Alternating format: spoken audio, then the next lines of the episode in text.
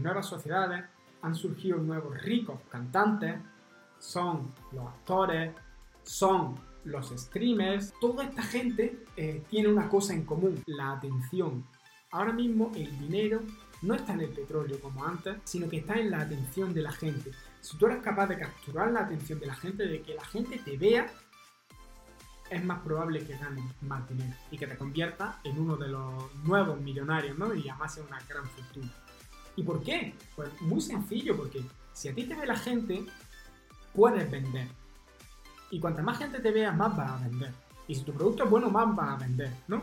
Pero sobre todo, para vender necesitas público, necesitas a quién vender.